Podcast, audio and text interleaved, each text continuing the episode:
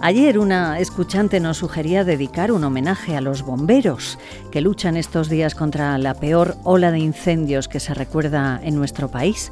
Incendios que en lo que va de año han quemado 190.000 hectáreas y nos quedan dos meses todavía de verano por delante.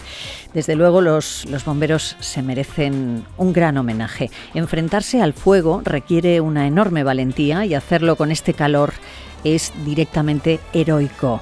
Por eso ofende ver la fotografía de uno de los bocadillos que se repartieron entre los bomberos de Castilla y León, que se hizo viral en pocas horas.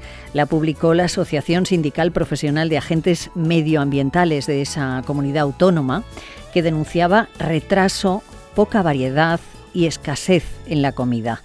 Podían haber añadido tristeza máxima, la tristeza de encontrar un pan a secas con tres lonchitas de embutido. O sea, casi ofende llamar bocadillo a eso.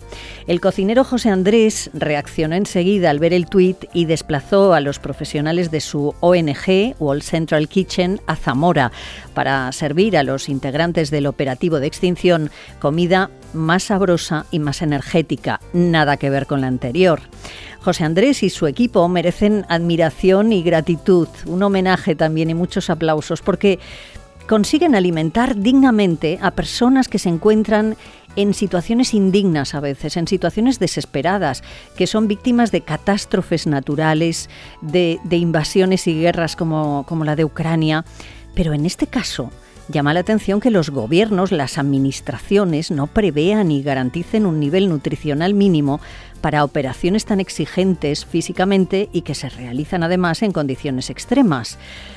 José Andrés hizo lo que habría tenido que hacer el gobierno de Castilla y León, pero no era un cocinero con toda su buena voluntad el que tenía que apagar este incendio.